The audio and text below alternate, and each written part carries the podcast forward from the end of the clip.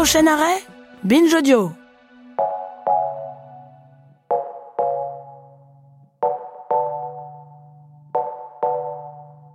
La poésie est intraductible. Quelle langue traduisez-vous? Quelle est la traduction la plus fidèle de la Bible? Variante, quelle est la meilleure traduction de la Bible?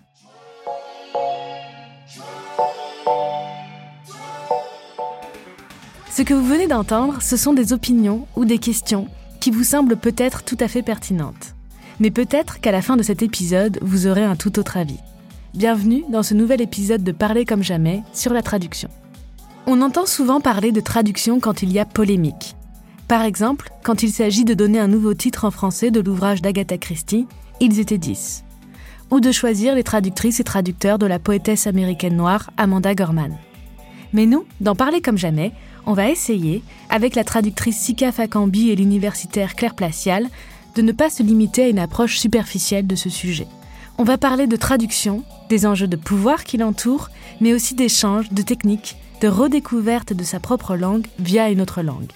Et on va se concentrer, dans cet épisode, sur la traduction littéraire. Parler comme jamais, c'est maintenant. Je suis Claire Placial.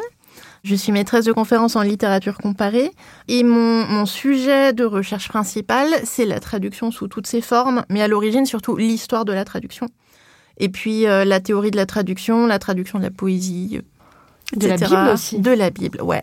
J'avais fait mon travail de thèse sur l'histoire des traductions du Cantique des Cantiques, qui est un des livres inclus dans la Bible hébraïque, rédigé en hébreu, traduit depuis l'hébreu, mais aussi depuis le latin et depuis plein de langues relais, vers le français. Et euh, bah, du coup, je connais assez bien les problématiques de la traduction de la Bible de façon générale, ce qui est euh, un cas d'étude absolument monumental pour euh, l'histoire des traductions, mais aussi la pensée de la traduction. Pourquoi? Pour plein de raisons. Déjà parce que dans la Bible même, il y a des textes qui réfléchissent à la différence des langues et à la traduction.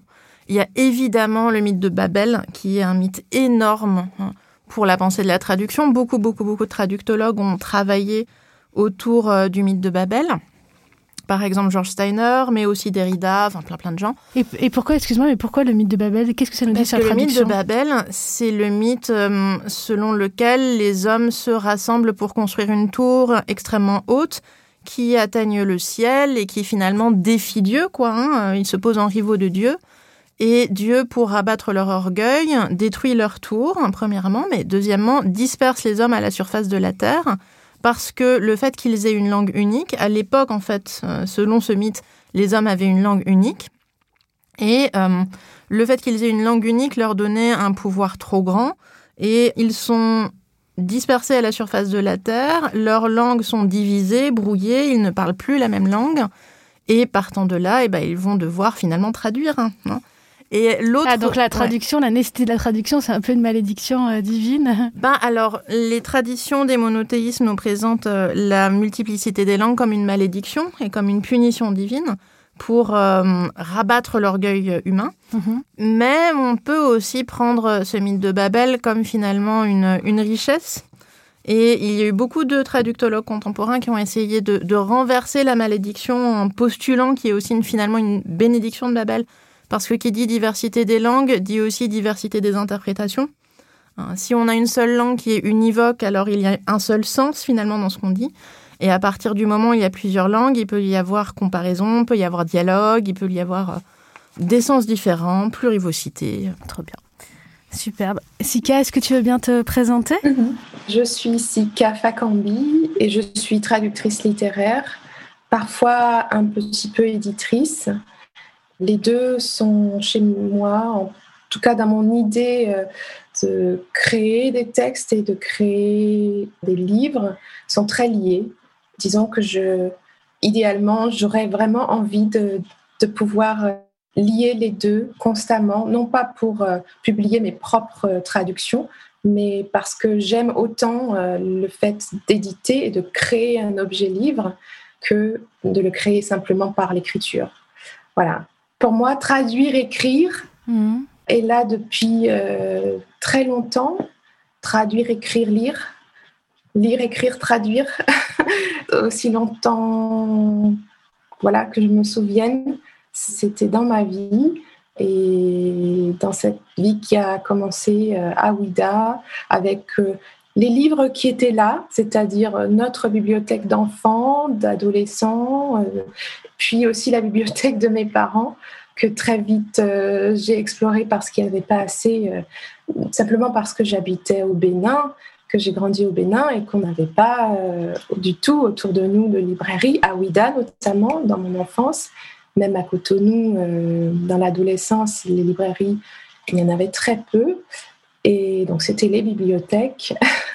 et j'avais comme une, euh, sûrement une, frustration de, de, ne pas avoir assez de livres même si la bibliothèque de notre CDI, euh, voilà, on était quand même bien pourvu. Mais voilà, pour moi, tout est dans ce plaisir de lire que j'ai eu enfant et de lire aussi des textes. Voilà, je pouvais passer de mes livres d'enfant à un livre de la bibliothèque de mes parents à partir de l'âge de 10 ans qui me faisait faire un saut quand même linguistique. Hmm. Et, oui, c'est aussi passer d'une langue à l'autre. Voilà, pour la partie écrite. Hmm. Et à côté de ça, ou, surtout euh, fondamentalement, il y avait dans ma vie la présence de plusieurs langues et je passais de l'une à l'autre constamment au quotidien. Et j'ai eu conscience assez tôt de ça, du plaisir de passer d'une langue à l'autre et de ce que ça créait en moi au Bénin, pays francophone, on parle euh, une grande diversité de langues. Et dans le sud du Bénin, on parle surtout le fon, fongbe. Le mot bé signifie langue et le mot fon fait référence à l'ethnie et à la langue que parle cette ethnie. Donc voilà, on parle vraiment beaucoup fongbe, mais aussi le mina. Depuis quand est-ce que la traduction, ça existe? Est-ce qu'on a toujours traduit? Ben, Je pense que depuis qu'il y a plusieurs langues, il y a eu des traductions. Autrement dit, depuis que les personnes humaines parlent, on a dû traduire, ne serait-ce qu'à l'oral, parce que la traduction à l'oral, c'est quand même de la traduction, c'est quand même mhm. euh, euh, chercher le bon mot, chercher la bonne expression, euh, chercher à, dire ce que l'autre a voulu dire. Et euh, alors ensuite, des témoignages écrits de traduction. J'avoue que je ne suis pas experte en la matière, mais dans l'Antiquité, on en a tenté plus. Je disais tout à l'heure que la Bible pense déjà la traduction à travers le mythe de Babel, mais à travers plein d'anecdotes sur la langue aussi. Le mythe de la Pentecôte, ben, c'est le, enfin mythe, euh, c'est dans les Actes des Apôtres le Christ est mort et ressuscité, n'est-ce pas, euh, dans une perspective chrétienne. Et les apôtres vont se disperser pour aller prêcher la parole du Christ, parce que le christianisme est une religion qui vise la conversion des peuples et qui vise euh, à, s'adresser à, l'intégralité de la population humaine à la surface du globe, quelle que soit leur nation. Le mot nation, c'est un mot biblique, et quelle que soit leur langue. Sauf que, évidemment, les, les apôtres, ils parlent grec et araméen. Mais euh, là, l'esprit descend sur eux et les fait parler en langue. C'est ce qu'on appelle la glossolalie. Et les fait parler en langue et d'un coup, ils se mettent à parler en persan, en mède, en hittite, en égyptien, etc. Et globalement, c'est une histoire biblique qui légitime de traduire.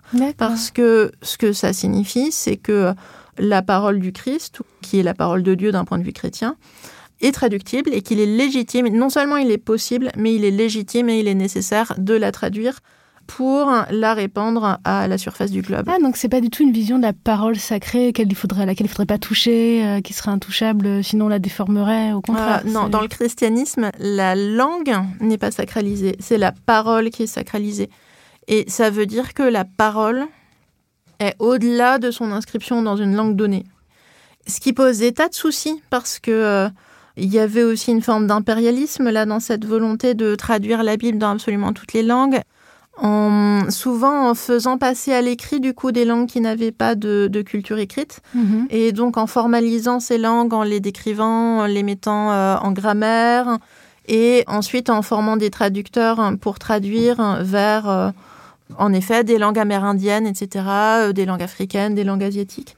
Et ce qui est intéressant, c'est de voir à qui sont confiées ces traductions. C'est rarement des locuteurs d'édite langue qui ont traduit la Bible vers euh, vers ces langues. Vers ces langues.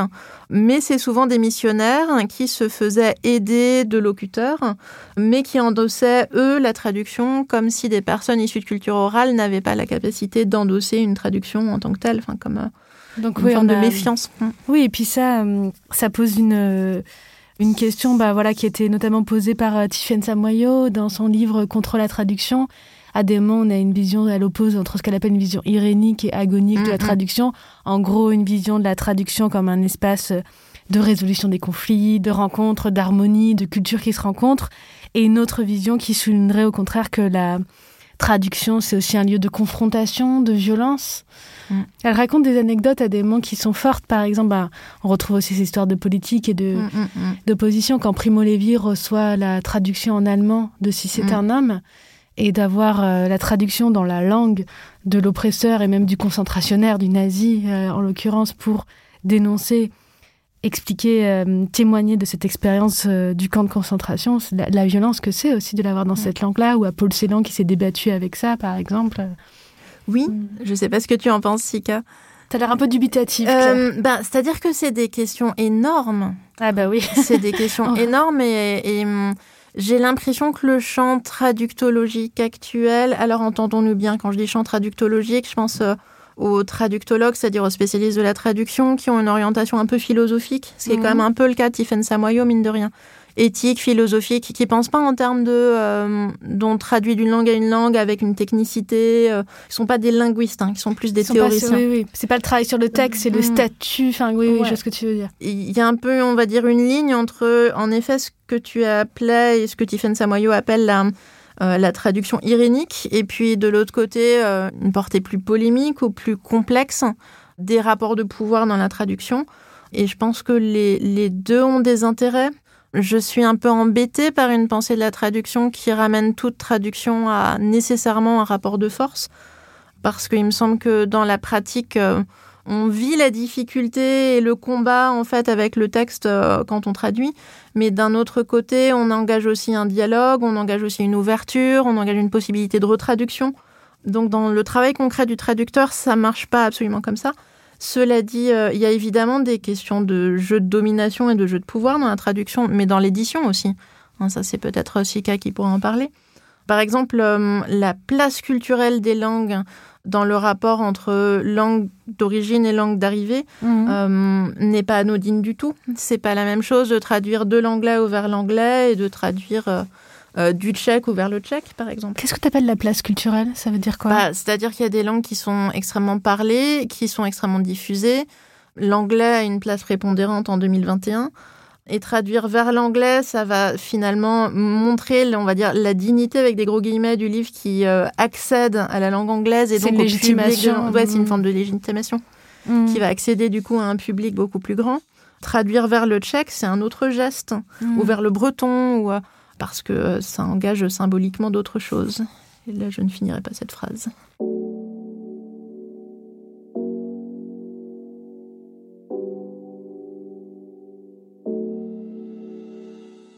Je précise que Tiffaine Samoyo ne caricature pas la traduction comme étant forcément irénique ou polémique, et elle parle aussi bien sûr de ces rencontres qui ne vont pas vers un seul de ces deux pôles. Mais j'avais envie qu'on parle aussi, avec mes invités, du travail technique de la traduction. Sika Fakambi m'a dit que quand on traduisait, on ne cessait de redécouvrir non seulement la langue qu'on traduisait, mais aussi sa propre langue. Je lui ai demandé pourquoi. Parce qu'on passe son temps à, fouiller. Mmh. Hein, je ne sais pas comment tu le ressens, mais à fouiller sa langue euh, en ayant la tête dans l'autre langue, enfin en ayant même la bouche, les oreilles, enfin comme c'est mm. une question de corps, quand même, beaucoup, la traduction, oui, on agit dans sa langue. Mm. Et quand on agit dans sa langue, on, la fait bouger. Et donc, en la faisant bouger, on découvre des choses d'elle. Oui, je, voilà. ouais. Et puis parce qu'il faut sortir de soi, parce que on traduit le texte de quelqu'un d'autre. On traduit un texte. Ça, je mm. pense que c'est euh, un, mantra mm. qu'on partage, Sika et moi. On ne traduit pas des langues, on traduit des textes qui se trouvent être dans des langues que l'on sait lire. Mm. Et des textes qui sont écrits par des gens. Et quand je traduis Heine, je traduis un poète allemand qui est mort depuis euh, bientôt 200 ans, qui n'est pas moi. Et, Ah et donc, il ne peut pas écrire. Euh, enfin, ne peut pas écrire français comme Claire Placial. Tu vois Donc, il va falloir que Claire Placial écrive français comme. Heine l'aurait écrit quoi. Mais, euh, mais alors là, tu vois, ça c'est encore un autre mythe traductif euh, ou un autre cliché traductif euh, dont je suis pas hyper fan. C'est euh, il faut écrire en français comme Heine aurait écrit en français Mhm. en 1826. Mhm. Parce que Mhm. euh, Heine, il n'a pas écrit en français en 1826. Donc mon, mon français à moi ne sera jamais le sien. Parce que c'est une fiction de reconstituer le français hypothétique d'un Oui, il auteur faut pas faire semblant. n'est pas français. Voilà, quand tu dis Voilà. fiction, ça m'a fait penser à faire semblant comme s'il Mm. avait fait ça, alors qu'en Voilà. réalité, il faut assumer que Mhm. justement, c'est pas lui. Bah voilà, mais il c'est faut toi assumer qui- que c'est pas lui et que c'est moi. Mais en même temps, c'est lui quand même. et Ouais. et c'est ça qui est compliqué. c'est ça qui est compliqué, c'est que euh, du coup, tu écris, mais tu écris dans les mots d'autrui. Et il faut qu'autrui soit là aussi, tu vois. Tu peux pas projeter absolument, par exemple, tes habitudes stylistiques. Et en même temps, nécessairement, euh, tes habitudes stylistiques ou tes, nos Tes manies, goûts même, des hein. fois, des goûts aussi. nos, nos manies, nos goûts vont, vont évidemment colorer la façon dont on traduit. Ça, c'est évident. C'est des individus qui traduisent avec leur subjectivité. J'aime bien parce qu'Adèle Oui. écoute à fond et nous fait oui, oui, oui. je, je vois Adèle. Mais euh, oui, on s'imagine qu'on est. Mhm. Mais, euh, mais évidemment qu'on est soi. Mm. Et justement, on traduit là, là où Ouais. on est, là, Ouais. maintenant, avec le, le geste d'écrire qu'on a soi-même. Mm. Et je trouve que c'est là qu'il y a la relation et Mm. le, la chose la plus belle. Ouais. C'est une rencontre euh, et c'est là que ça procure euh, cette joie indicible, enfin difficile à expliquer, euh, le moment où, euh, où tu penses avoir écrit un poème qui est tout à fait un poème autre, qui se place à côté de celui que tu as lu et qui est pourtant le poème de celui ou de celle que tu as lu.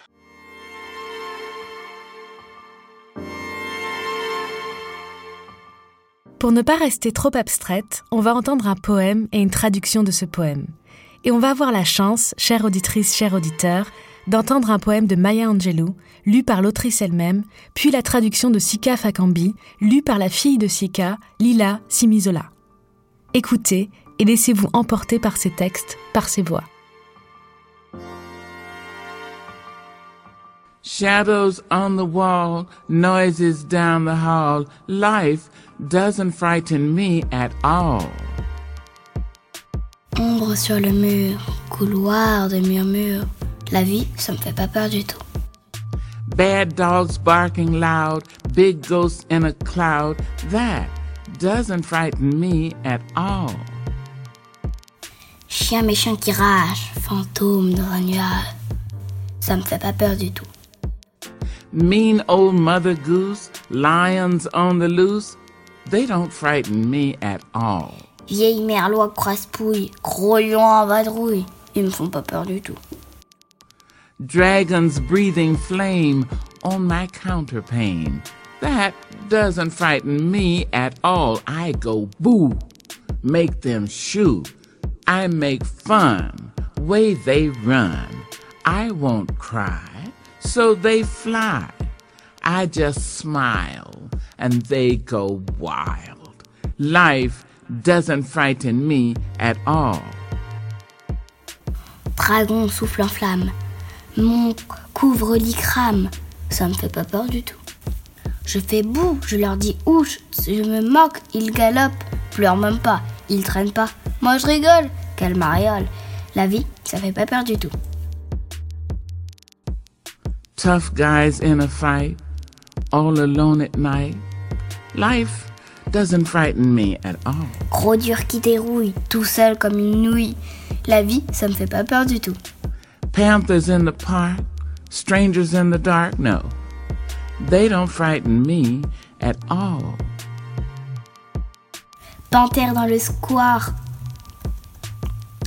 Inconnu dans le noir. Non, ils me font pas peur du tout. That new classroom where boys all pull my hair, they don't frighten me at all. Dans la nouvelle classe, ils tirent sur mes notes. Ils me font pas peur du tout. Kissy little girls with their hair in curls, they, they don't frighten me at all. petites filles modèles avec leurs bouclettes. Elles me font pas peur du tout. Don't show me frogs and snakes and listen for my screams. If I'm afraid at all, it's only in my dream. Tes, ces grenouilles, tes vipères, elles me ficheront pas la frousse. Si j'ai la chair de poule, c'est juste un mauvais rêve. I have got a magic charm that I keep up my sleeve. I can walk the ocean floor and never have to breathe. Life doesn't frighten me at all, not at all. J'ai un gris-gris magique, toujours dans ma chemise. Je marche au fond des mers, jamais je manque d'air. La vie, ça me fait pas peur du tout. Not at all. Du tout. Life Du tout. doesn't frighten me La vie, ça me fait pas peur du tout. at all.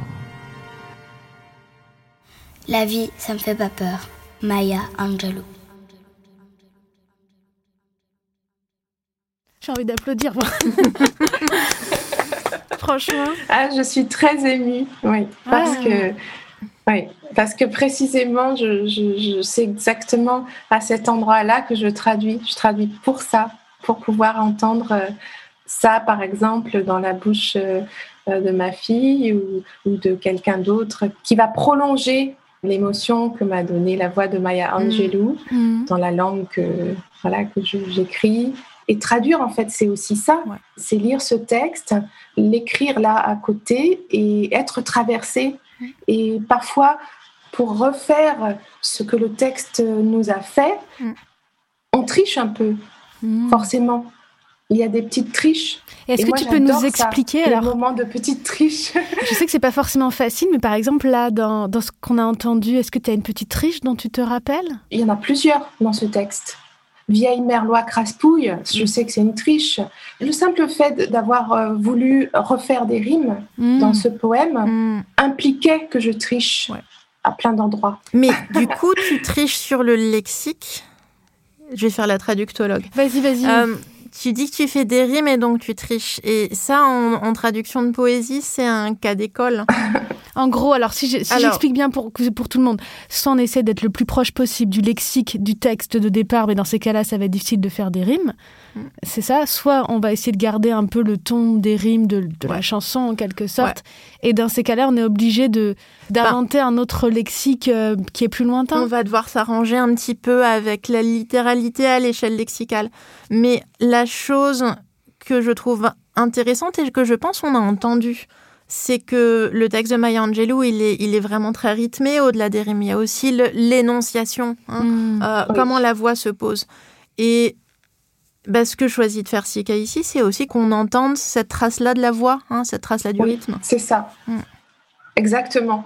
C'est très important qu'on entende la voix, la voix qu'a voulu donner Maya Angelou à son poème, et son rythme. Et donc là, je, repars dans nos premières, toutes premières discussions. On a parlé de Méchonique et Berman il y a très longtemps ensemble. Et quand j'ai découvert ces théoriciens-là, ça a vraiment éclairé pour moi les raisons pour lesquelles j'ai envie de traduire. C'est parce que je, je veux refaire ces voix-là, les voix qui m'ont marqué et saisi. Et c'est très, très important, plus que la rime, évidemment. En traduisant ce poème, il fallait que je redonne cette chanson que crée Maya Angelou, et cette chanson pour l'oreille et la bouche d'un enfant. Et pour faire ça, ben, on, voilà, on cherche tous les moyens possibles. Et s'il faut un tout petit peu décaler le lexique, ben, moi je le décale. J'appelle ça triche, mais pas du tout au sens euh, évidemment euh, négatif et, euh, et, Ouais, euh, bien sûr. voilà, c'est- j'adore. Euh, c'est vraiment une joie pour moi de trouver un moyen avec un, un- un léger pas de côté pour retrouver exactement ce que euh, le son du verre Évoquer, crée, euh, ouais, en moi. Ouais. Oui. Dans les idées reçues sur la traduction au début, j'en ai oublié une énorme. Traduire, c'est trahir. Mm. C'est le Oui. l'aphorisme italien, tu sais, traduttore, traditore. Euh, le traducteur est un traître. Et euh, parce que là, on parle de triche, mais alors André Markovitch est un traducteur euh, très médiatique dont on entend souvent la voix, par exemple à la radio. a un aphorisme dans un de ses entretiens. Il dit Un traître, c'est quelqu'un qui ne dit pas qu'il est un traître. Donc le traducteur n'est pas un traître, parce que le traducteur n'est pas un faussaire. Le traducteur, c'est un traducteur. Il dit qu'il triche. Le traducteur, parfois il dit qu'il triche, s'il a parlé de triche, mais le traducteur n'a pas pour prétention de se substituer à l'auteur et de donner le texte second comme étant le texte premier. C'est aussi pour ça qu'on insiste, et on le fait de plus en plus, et maintenant ça commence à passer dans les médias, qu'on insiste pour que le nom des traducteurs soit toujours cité. Hein, parce que euh, le texte euh, issu de la traduction est certes le texte de Maya Angelou, mais c'est aussi le texte de Sika Fakambi. Mm, mm, c'est le mm. texte de Maya Angelou réénoncé par Sika Fakambi. Et si toi, Laëlia, maintenant tu retraduis ce poème, eh ben, ce sera encore un autre poème, et ce sera toujours le même poème. Mais euh, c'est là en fait qu'on dépasse cette tension entre le même et l'autre. C'est que le principe de la traduction, c'est qu'on peut en faire plein. C'est comme l'interprétation musicale. On a mhm. plein de versions différentes de la 40e symphonie de Mozart, ça pose aucun souci. On a plein de mises en scène différentes de Hamlet au théâtre. Eh ben, on peut aussi avoir plusieurs traductions qui coexistent et qui sont chacune une lecture incarnée à un moment donné par un sujet donné. Et je vais revenir sur le à un moment donné parce qu'il y a un exemple que je trouve euh, assez intéressant. C'est euh, les différentes traductions qu'André Chouraki avait fait du Cantique des Cantiques. Mhm. Je m'étais rendu compte de ça dans ma Bible, c'était dans ma Bible, dans ma pardon, je m'étais rendu compte de ça dans ma thèse. Alors là, excuse-moi, mais il va rester au montage celui-là. ok, d'accord. Euh, donc dans ma thèse, j'avais j'avais euh, essayé de, lire et de euh, de lire et de de répertorier le plus possible l'intégralité des traductions françaises du Cantique des Cantiques. Parmi les traducteurs qui ont compté au XXe siècle dans la traduction biblique, il y a André Chouraki, qui est l'auteur d'une traduction intégrale de la Bible qui est souvent recommandée au motif qu'elle serait une des plus littérales, ce qui n'est pas absolument vrai. Et c'est une traduction qu'on peut discuter pour des tas d'autres raisons euh, sur lesquelles je ne vais pas m'étendre. Mais je me suis rendu compte qu'en fait, Shuraki a publié quatre traductions différentes et je pense qu'il a dû en faire à l'état de brouillon bien plus que quatre. Mm. Donc c'est là qu'on voit que mm. même à l'échelle d'une personne, la traduction que l'on fait d'un texte donné à un moment A, ben on va pas refaire la même à un moment B. Parce qu'entre-temps, on voit les choses autrement, on fait pas la même lecture. Hein. On sait tous qu'on ne lit pas les textes de la même façon à 20 ans et à 40, et ben on les traduit pas de la même façon à 20 ans et à 40, et euh, selon plein de J'ai plein de questions à vous poser. Vous avez parlé du fait qu'on puisse avoir plusieurs traductions, comme plusieurs interprétations. Vous avez parlé de Méchonique, et justement, Méchonique, lui, il dit, me semble-t-il, qu'il existe des bonnes et des mauvaises traductions. et qu'il existerait une bonne traduction qui aurait su surmonter des malentendus, qui ne serait plus périssable, qui ne se referait pas, justement. Et on pourrait donner comme argument dans son sens que les œuvres aussi, à un moment, des œuvres euh, qui sont écrites avant qu'elles soient traduites, bah, de fait, on n'y touche pas. À on peut les réinterpréter, les relire, etc. Pourquoi est-ce qu'une traduction pourrait pas aussi acquérir ce statut d'œuvre et effectivement euh, rester euh, figée? Pas parce que la réalité dément, dément le postulat qu'une traduction pourrait rester figée. C'est-à-dire que parfois, il y a des traductions qui semblent bonnes et puis qui s'imposent comme des références. Un cas que cite Méchonique de traduction réussie, c'est la Vulgate. C'est la traduction latine par Jérôme qui s'est imposée dans l'Église catholique. Et de fait, elle a eu un poids énorme dans la tradition chrétienne, cette traduction, puisqu'elle a été la version de référence de l'Église catholique et celle depuis laquelle on traduisait vers le français et vers les langues vernaculaires dans la sphère catholique pendant des siècles. Mais néanmoins, tu vois, elle n'a pas empêché cette traduction que l'on traduise vers d'autres langues, d'une part, et puis euh, d'autre part que l'on continue à traduire vers le latin, en fait. Par exemple, à la Renaissance, euh, malgré l'importance de la vulgate et culturelle et esthétique, etc., on continue à traduire quand même. Parce qu'il continue à y avoir des latinistes qui pensent que le texte biblique les appelle à traduire et euh, qui continuent à éprouver ce désir de traduction. Oui, moi je pense qu'une traduction, évidemment, peut faire œuvre, et justement, parce que c'est son ambition de venir se placer à côté mhm. de l'œuvre originale. S'il n'y avait pas cette ambition, moi je me dirais à quoi bon? Si je n'avais pas l'ambition que le poème que je traduis soit un poème qui fait œuvre mhm. en soi, je n'aurais pas envie de traduire. Mhm. Et pareil pour le livre de Denis. Ou... Voilà, et donc ça fait œuvre à un moment donné. Et le fait qu'une traduction puisse faire œuvre, pour moi, n'est pas forcément, et même pas du tout, contradictoire avec le fait qu'un même texte puisse être traduit euh, plusieurs fois par euh, différents sujets et, et, donc donner différentes traductions, même parfois très différentes, mm, mm. qui chacune euh, peuvent faire œuvre. Voilà, ça me fait penser en fait à une citation qui n'est pas exacte d'un poète libanais qui s'appelle Issa Maklouf, que j'avais entendu à la radio euh, vraiment peut-être une dizaine d'années, un peu moins, et qui disait, quand on l'interrogeait sur les différentes traductions de, sa poésie et de ses recueils de poèmes, il a dit C'est magnifique de voir un seul texte en plusieurs langues. C'est un texte qui voyage d'une langue à l'autre. C'est comme un oiseau qui saute d'une branche à l'autre. Et en même temps, le texte original est comme le tronc de l'arbre et chaque livre est une branche dans ce même arbre. Et j'ai trouvé ça très très beau. Très belle image. Très beau.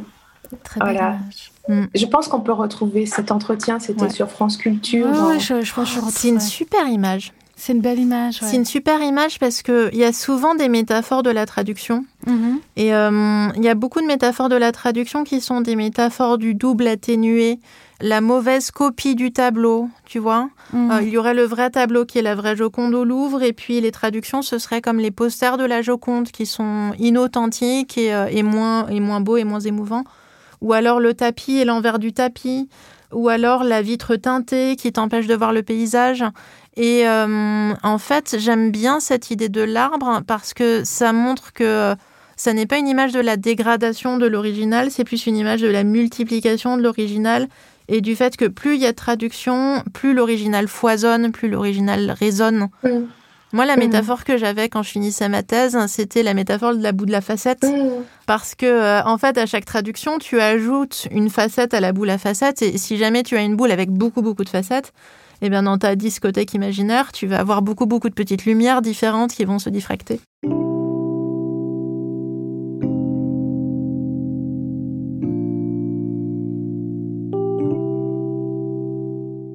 Nos invités avaient encore plein de choses à nous dire et je vous encourage à lire leurs textes, je mettrai plein de sources en ligne, mais moi j'ai dû terminer l'épisode et leur demander leurs recommandations.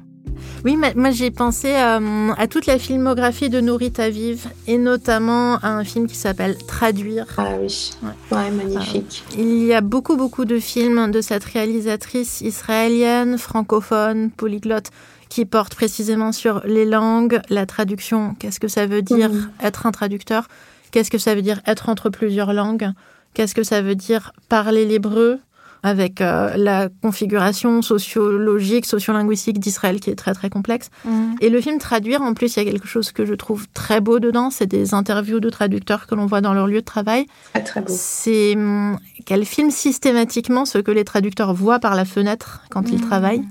Et je trouve que c'est une composante tellement importante de la vie des gens qui écrivent, hein, des traducteurs, mais aussi des, euh, des universitaires, euh, des, des, écrivains, que de voir euh, ce qu'on voit depuis là où on écrit. Et toi, Sika, est-ce que tu as des... Alors, c'est encore un film très très beau. C'est La femme aux cinq éléphants. Peut-être que tu, tu le connais, Claire, non Non? C'est voilà, c'est l'histoire d'une traductrice. Ça m'avait marqué.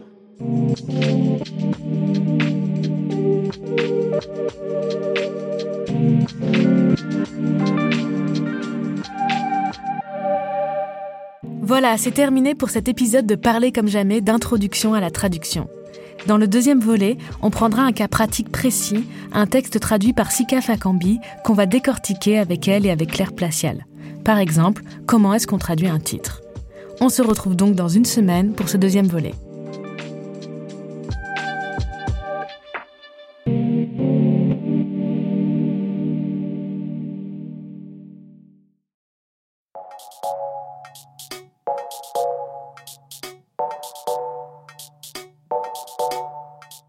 Je vous rappelle que Parler comme jamais est un podcast de Binge Audio soutenu par les éditions Le Robert et conçu avec la collaboration scientifique de Maria Candéa.